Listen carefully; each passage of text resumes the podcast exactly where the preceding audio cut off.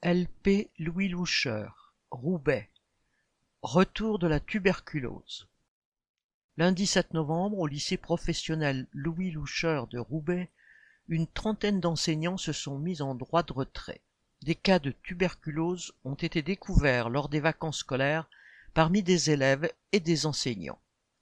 La direction du lycée, et avec elle le rectorat, n'avait pas voulu relayer massivement l'information lors du premier cas de tuberculose au mois de mai. Seuls les élèves de la classe concernée et quelques professeurs avaient eu des rendez-vous à l'hôpital. Certains ne savaient même pas pourquoi ils y étaient convoqués, et ce, à la fin de l'année scolaire.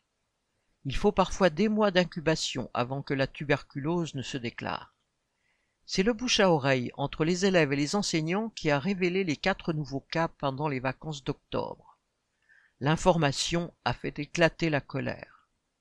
Il a fallu cette mobilisation des enseignants pendant plusieurs jours pour qu'un infectiologue soit envoyé pour suivre l'état sanitaire de tous. Des collègues d'autres établissements du secteur de Roubaix rappellent qu'il n'y a pas si longtemps encore, lors de la déclaration d'un seul cas, un camion de l'hôpital venait dans l'établissement et faisait passer des radios des poumons à tout le personnel et aux élèves. La tuberculose, maladie liée à la pauvreté, réapparaît dans des lycées qui scolarisent les enfants des classes populaires, alors que les moyens pour y faire face reculent. À la recherche permanente d'économies sur l'école s'ajoute le mépris social des hauts fonctionnaires du rectorat.